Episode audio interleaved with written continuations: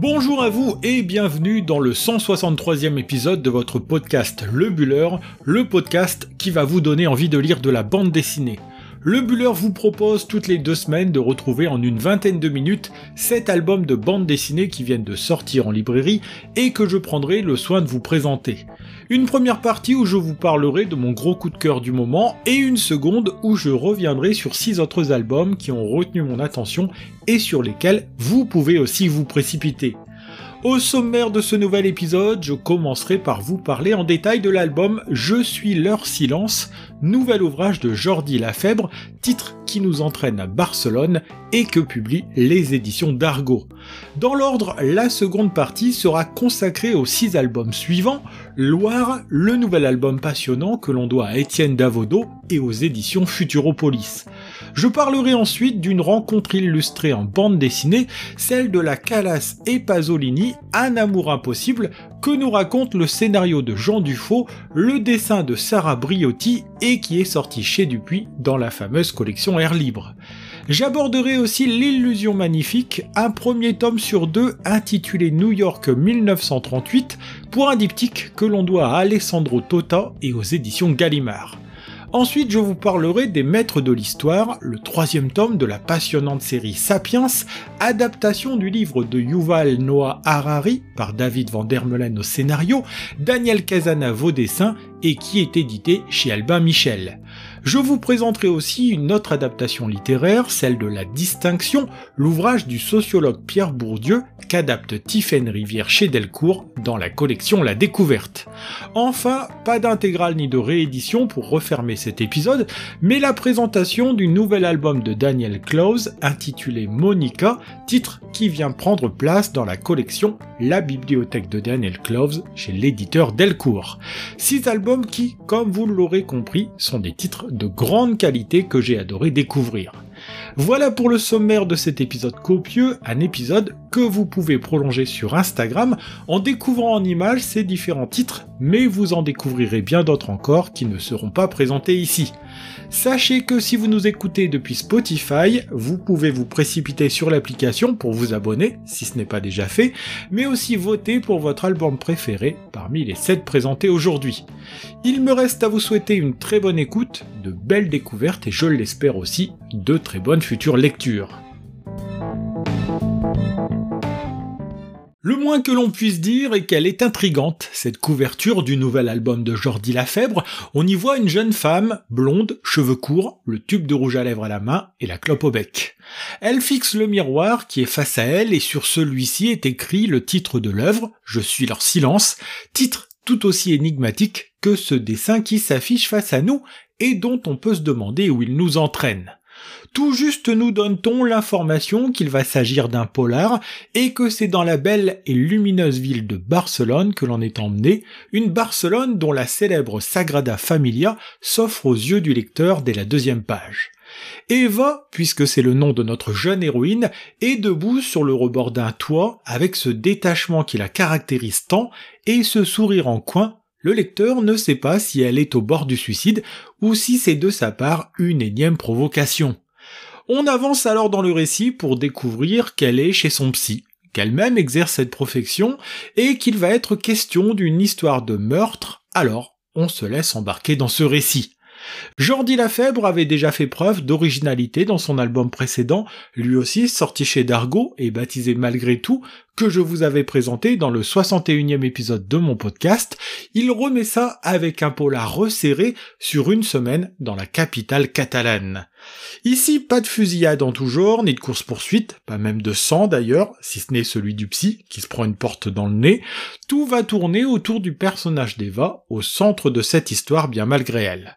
Au cœur de l'intrigue, une réunion de famille avec lecture du testament par la grand-mère qui a dépassé les 100 ans et qui veut organiser du mieux possible sa succession après sa disparition. Il faut dire que la famille possède des terres agricoles et produit du cava, ce vin pétillant espagnol dont la consommation en Europe et dans le monde ne cesse d'augmenter. Cette richissime famille, dont laquelle Eva Roras fait une intrusion, s'appelle les Monturos, et c'est Francesc, l'un des fils de la famille, que l'on retrouve mort alors que la jolie blonde devait le rejoindre. D'invitée par son amie Pénélope, dont elle doit être le témoin de cette lecture, elle va devenir coupable de ce meurtre qui a eu lieu grâce à du poison. C'est à ce moment-là que la police intervient et que l'enquête commence vraiment. Bien entendu, je me garderai bien de vous parler de ce scénario plus en détail, au risque de déflorer l'intrigue, qui s'éclaircit au fur et à mesure que l'on avance dans cet album fait 112 pages. La grande force de cette bande dessinée est de nous offrir une héroïne originale, libre, facétieuse, jolie, décalée, mais qui a en elle de nombreuses névroses que l'on voit aussi apparaître au fil de la lecture. Ici, elle s'incarne par trois femmes qu'Eva ne voit que dans sa tête, trois figures féminines de sa famille et de son entourage, dont sa grand-mère qui l'a élevée, qui l'accompagne quand elle a besoin de conseils. Psychiatre au même titre que le docteur Liul qu'elle consulte, elle a aussi les clés pour comprendre ses voix intérieures qui ne la quittent plus depuis qu'elle est impliquée à son corps défendant dans cette histoire de meurtre. Alors, sur une bonne partie de l'histoire, nous la suivons mener l'enquête, explorer les différentes pistes qui s'ouvrent à elle en fonction de ses investigations, et on prend un plaisir certain à suivre ce personnage singulier et enthousiasmant. Avec ce dessin si caractéristique, très lumineux encore comme sur les beaux étés, Jordi Lafèbre nous entraîne dans une histoire enlevée et captivante qui accroche dès la première page et ce jusqu'à la dernière. Son style, dont l'héroïne a des traits qui font inévitablement penser au manga, apporte beaucoup de légèreté à cette histoire en dépit de son scénario qui repose sur un meurtre dont l'élucidation arrive en fin d'album.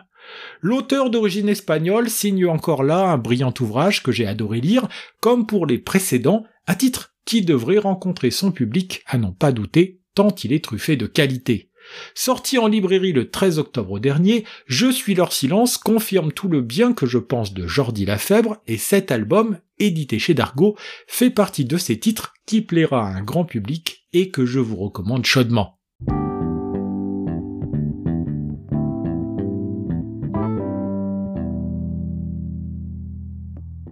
Deuxième partie de ce podcast dans laquelle je vous propose de découvrir plus brièvement six albums sortis ces dernières semaines en librairie. Du Massif central jusqu'à l'océan Atlantique, la Loire est un des fleuves les plus majestueux d'Europe et il fallait bien le talent et la sensibilité d'Étienne Davodo pour lui rendre hommage de la plus belle des façons possibles. Au début de l'histoire, nous suivons Louis, personnage à qui l'on donne une bonne soixantaine, revenu sur les bords du fleuve à l'invitation de son ex-compagne, une certaine Agathe, qui sera au centre de l'intrigue. Après avoir terminé l'itinéraire à pied et en nageant dans ce fleuve avec lequel il a cohabité, Louis doit revenir sur ses pas pour récupérer ses vêtements et ne pas se présenter nu au seuil de la porte de chez Agathe. Mais surtout, en arrivant, Louis va faire une double découverte. D'abord, qu'il n'est pas seul à avoir été invité chez elle, mais aussi une seconde surprise bien plus étonnante que je vous laisserai le soin de découvrir. C'est ainsi que les couleurs lumineuses et les paysages bucoliques de Davodo nous font nous promener en bord de Loire, un titre qui puise ses racines dans ce cours d'eau qui fait la richesse paysagère de la France. On l'allonge en s'y promenant, on s'y baigne et s'y chamaille, on la remonte en bateau, mais immanquablement elle est là, même si le réchauffement climatique tend à l'assécher par endroits. C'est que comme souvent, Étienne Davodo profite de cette fiction pour faire passer des messages, lui, l'humaniste, donne la parole à des personnages qui portent un regard critique sur notre société qui ne prend pas soin de cette nature. Aussi, pour parler de cette nature qui offre tant à l'homme et qui parfois reprend, c'est justement une histoire humaine et touchante qui se déploie sur les 104 pages de ce nouveau venu en librairie. Il est aussi question de génération, pendant que Louis et les autres invités échangent en se remémorant les souvenirs du haut de leur âge bien avancé, Zélie, la petite fille d'Agathe, s'ébroue dans l'eau avec ses amis et a le regard rivé sur son portable quand elle n'est pas avec eux.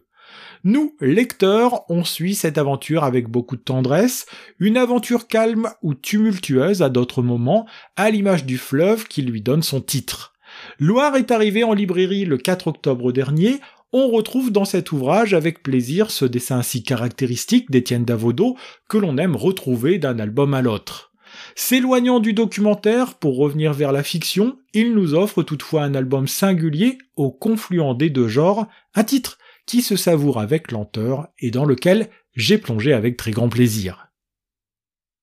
C'est autour d'un projet de film que les deux personnages de notre second coup de cœur se sont rencontrés, Médée, film qui se tournera mais n'aura jamais le succès qu'escomptait notre duo, Maria Callas et le réalisateur Pier Paolo Pasolini. Mais si le film en question ne traversera pas les siècles, la rencontre et l'amour qui va lier ces deux individus, lui, a droit à un album sorti le 20 octobre dernier en librairie et baptisé La Calas et Pasolini, un amour impossible.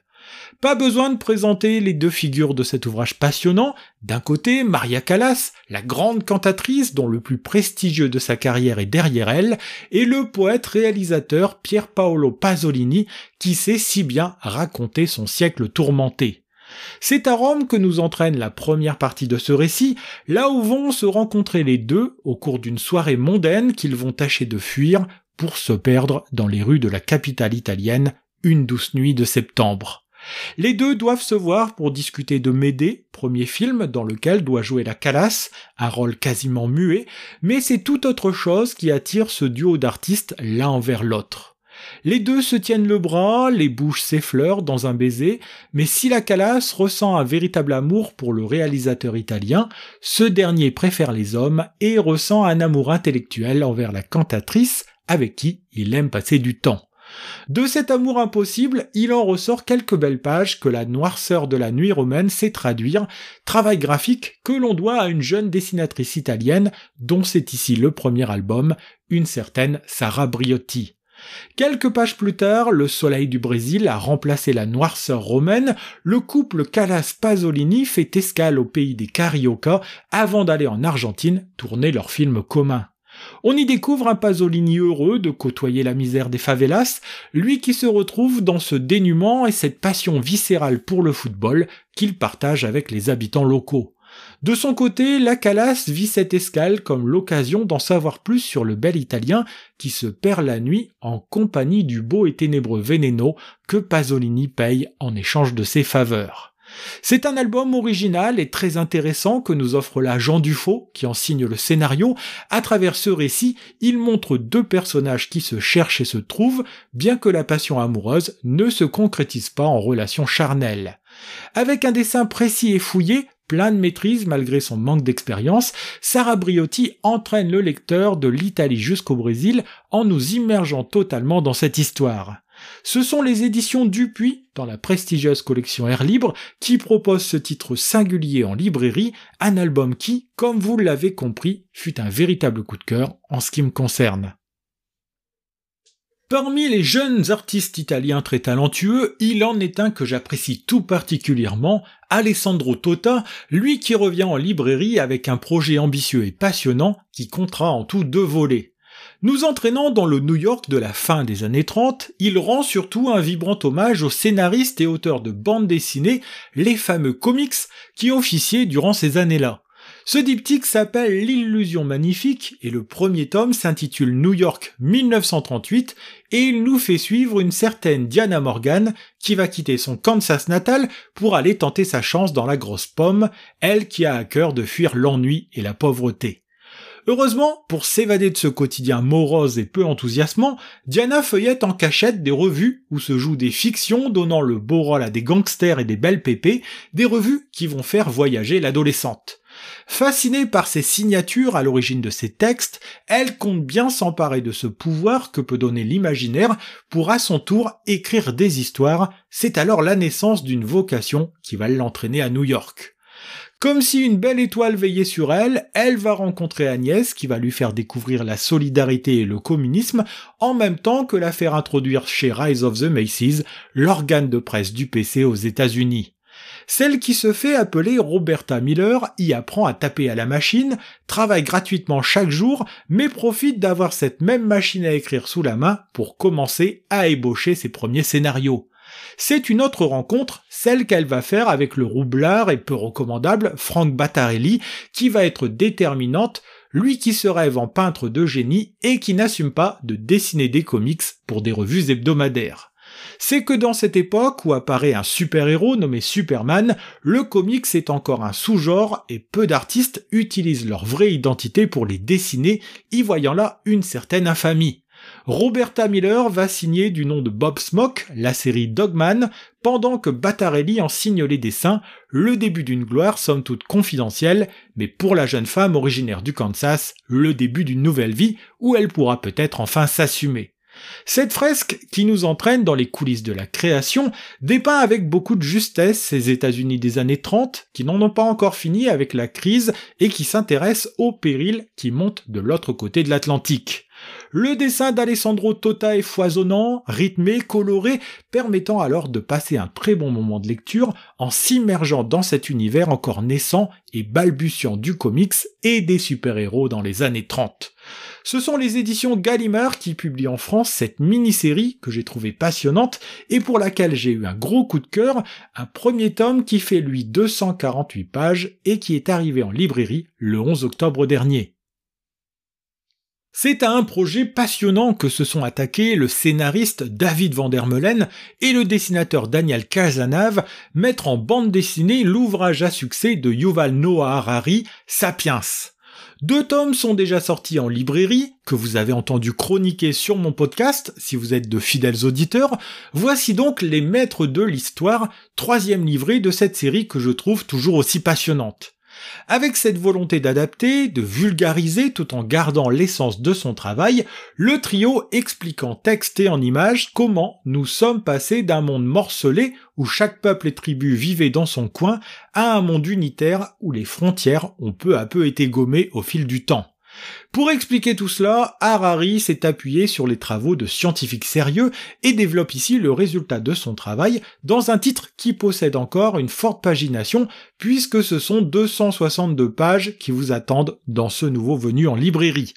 En quatre chapitres, le livre répond aux questions que pose Hera Dota, grande animatrice du jeu Evolution, jeu qui permet ainsi de présenter les différentes théories dont on découvre que sans se vampiriser l'une par rapport à l'autre, elles ont été en fait largement complémentaires. À travers la question des maîtres de l'histoire, c'est surtout l'évolution de nos civilisations qui est au centre de ce nouveau tome, une évolution que viendront défendre des personnages, sortes de super-héros qui chacun représente un concept. De Miss Chaos qui explique l'évolution par le concept du chaos, à Clash Woman qui défend le choc des civilisations, ou Cyclo Woman que tout est en fait cyclique, le lecteur peut ainsi découvrir les grands courants de pensée qui agitent la sphère scientifique. Les trois autres parties développent plus en profondeur les phénomènes qui vont unifier les peuples, la mise en place des empires, l'argent et la religion. Il est bien entendu compliqué de résumer en deux minutes cette somme de connaissances que recèle cet ouvrage, toujours est-il qu'on en ressort avec de nombreuses pistes de réflexion et de compréhension sur le monde qui nous entoure et son développement. L'ouvrage est rendu intelligible par le gros travail fait par David Vandermeulen pour rendre accessible le livre Sapiens en bande dessinée, mais aussi par le dessin si reconnaissable de Daniel Casanave qu'on retrouve toujours avec plaisir. Ne manquant pas d'humour dans ce trait un rien caricatural, simple et agréable à parcourir, il participe grandement à la facilité avec laquelle on se plonge parfois dans des théories ou des concepts pas forcément simples à appréhender. Au final, Sapiens est pour le moment une grande réussite, l'intérêt ne faiblit pas sur ce troisième tome, et on continue de se plonger avec la même gourmandise dans cette adaptation du travail d'Harari en bande dessinée. Ce sont les éditions Alba Michel qui publient ce beau bébé, un troisième tome qui sera suivi prochainement d'un nouvel épisode qui sera consacré à la révolution scientifique et permettra de se projeter un peu dans l'avenir. D'une adaptation littéraire à l'autre, changeons d'univers pour découvrir la distinction, nouvel album de Tiffaine Rivière qu'elle a adapté du best-seller de Pierre Bourdieu, figure centrale de la sociologie en France. Pas simple d'adapter un livre de sociologie, surtout un livre majeur, alors avec tout le talent et la malice qu'on lui connaît, Tiffaine Rivière a choisi une adaptation intelligente au sein d'une histoire rondement bien menée. Personnage central de ce récit, Michel Kotker est un jeune enseignant de SES venu faire un remplacement dans un lycée de banlieue parisienne avec des élèves pas forcément passionnés par la matière. Notre ambitieux professeur a prévu de faire réfléchir sa classe autour de la distinction, l'ouvrage référence de Pierre Bourdieu, qui permettra alors de réfléchir sur les déterminismes sociaux et leurs conséquences. Bien entendu, au tout début de l'histoire, si ce nouveau professeur intrigue avec cet ouvrage, les élèves se sauvent de la salle dès que la cloche de la fin du cours retentit. Mais au fur et à mesure du récit, on sent non seulement un véritable appétit du sujet grandir chez ces mêmes élèves, mais rapidement aussi, ils vont essayer d'observer si chez eux, ces déterminismes dont parle Bourdieu sont aussi à l'œuvre. C'est comme cela que l'on découvre plus en détail certains de ces élèves, que l'on observe au sein de leur famille, ou dans leurs interactions avec leurs amis ou dans leur couple. C'est plutôt futé de la part de Tiffen Rivière d'avoir illustré cet album par l'exemple, cela permet de comprendre non seulement les théories de Bourdieu, mais aussi de suivre une histoire avec des personnages que l'on prend plaisir à découvrir. Elodie, Omar, Pierre, Talia, chacun d'entre eux vient d'un univers différent, mais se retrouve dans la même classe et parfois partagent une même histoire d'amour. Voilà donc une manière idéale de les découvrir au regard des tests de Bourdieu. Chaque personnage apprend à se questionner sur ce qui le conditionne, ce qu'il aime, ce qu'il écoute, qui il fréquente, et c'est ainsi que cette liberté que l'on pense avoir au quotidien s'avère en grande partie guidée par des réflexes de groupe. La démonstration est brillante, l'album est intelligent, il est porté par un dessin en noir et blanc au trait simple, qui se veut efficace, mais qui ne reflète pas la couverture en couleur de l'album. On en ressort avec le sentiment d'avoir appris un tas de choses, nous faisant réfléchir nous aussi sur notre quotidien, et rien que pour cela, ce fut un grand plaisir d'avoir découvert la distinction dont je ne connaissais pas l'ouvrage de Pierre Bourdieu. Ce sont les éditions Delcourt, dans sa collection La Découverte, qui publie ce bel ouvrage, une bande dessinée qui fait 288 pages et qui, comme vous l'aurez compris, je recommande chaudement. Comme il y a deux semaines, pas de réédition ni d'intégrale pour conclure cet épisode, mais un nouveau venu dans la collection La bibliothèque de Daniel Cloves que proposent depuis l'an passé les éditions Delcourt. Si jusqu'à présent, quatre ouvrages étaient déjà sortis dans cette collection, nous avions justement eu droit à des rééditions d'albums déjà sortis chez nous, chez d'autres éditeurs. Or, avec la sortie de Monica, c'est une nouveauté que nous propose Delcourt, un nouvel album de Daniel Cloves qui lui a demandé 5 ans de travail et dans lequel il y a mis beaucoup de sa personnalité. Attendu de pied ferme par les fans de l'auteur américain, ce nouveau venu ne déçoit pas, même s'il déroute par la variété des thèmes qu'il aborde tout au long des neuf petites histoires présentes dans cet ouvrage, qui ont chacune un fil conducteur. Comme le titre le suggère, le personnage central de ce récit s'appelle Monica, elle que l'on va apprendre à découvrir au fil des histoires, après avoir découvert sa mère Penny dans les premiers récits.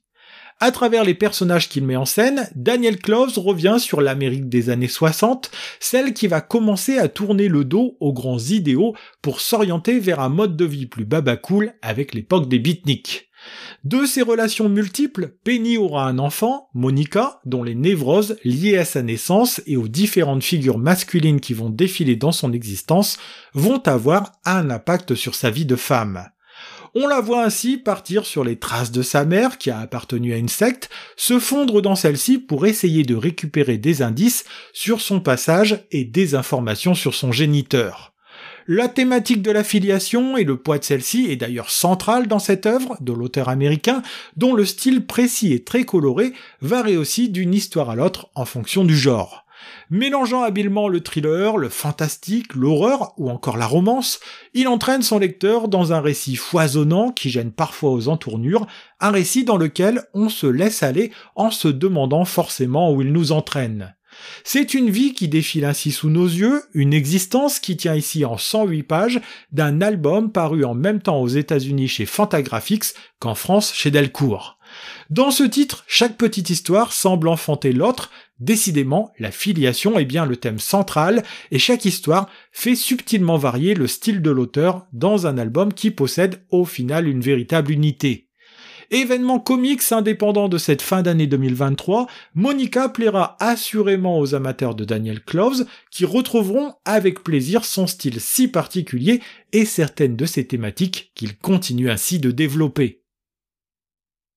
Ainsi se termine ce 163e épisode de votre podcast Le Buller, un épisode consacré dans sa première partie à l'album Je suis leur silence que l'on doit à Jordi Lafèbre et qui est édité chez Dargo. J'ai comme toujours pris beaucoup de plaisir à vous préparer et à vous présenter cet épisode, j'en profite pour remercier au passage les différentes maisons d'édition qui m'aident grandement dans cette tâche.